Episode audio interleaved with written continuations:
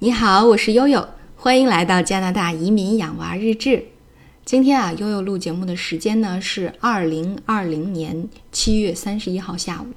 那么距离啊二零一九年十月初第一次在专辑里面上传啊多伦多初体验这个节目啊，已经过去了整整十个月的时间了。啊，就在昨天，那么我们这个专辑突破了五十万的收听。啊，这让悠悠感觉到非常的骄傲和激动，啊，心中呢也充满了感恩。所以啊，今天的这个三分钟的小节目呢，就是呃向我的听友和粉丝们示爱的小节目。那么呃，在这十个月的时间里啊，无论是通过大家在节目底下的留言，还是加微信以后和悠悠私下的互动，那。嗯，可以说来自于大家的意见和建议，都是悠悠把这个节目做得更好、做得更精的动力和勇气的来源。呃，小到一个字的呃用法和发音，那么大到一个节目的呃选题和规划，大家都给悠悠提供了五花八门的非常棒的建议和点子。呃，所以呢。呃，无论是在节目里面给大家交作业，还是受到大家的启发以后，呃，发布了很多有趣的话题。我想我们这个节目都做得越来越接地气儿，越来越有意思了。那么第二个呢，我想感谢一下我的这个听友粉丝的群体啊。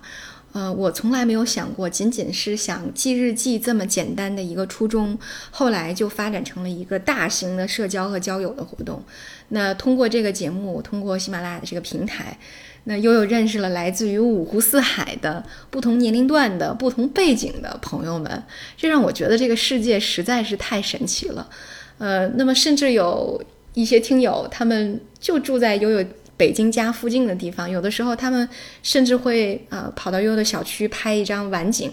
哎发给悠悠，这样悠悠觉得哦好像又回家了一样，呃每一天呢都过得是那么的充实和有趣。其实从疫情到来呃开始一直到现在啊，我们已经在家隔离了有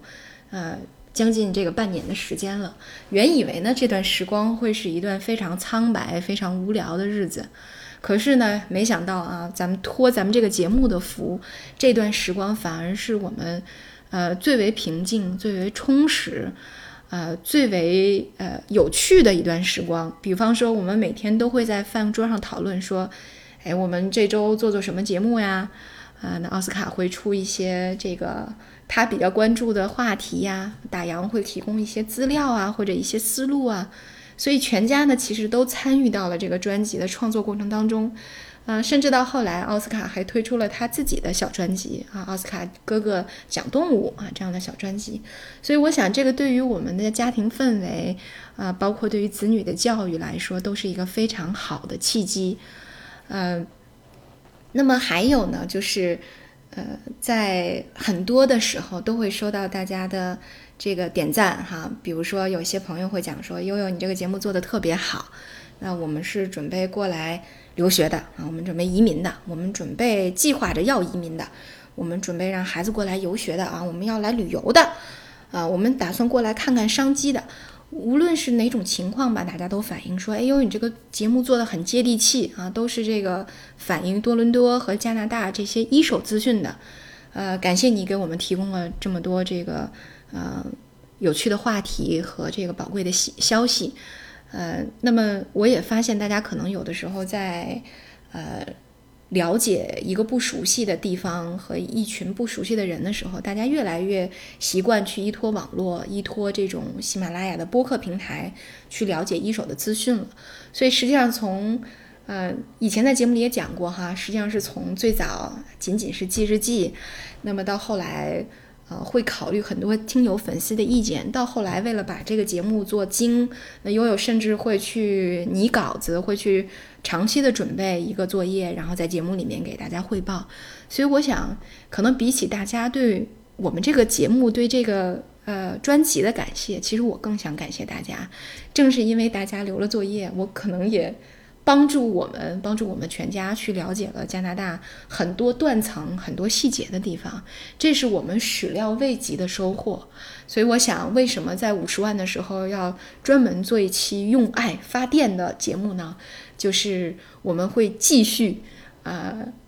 这个怀揣着各位听友粉丝们的爱，继续发电，让大家了解一个真实的多伦多，了解一个真实的加拿大。无论将来您是哪种场景准备和，呃加拿大发生这个更亲密的接触，那我们都要突破次元壁，给大家呈现一个更真实的、更丰满的加拿大的生活和加拿大华人的生活。我想这就是我们这个节目最重要的主旨了。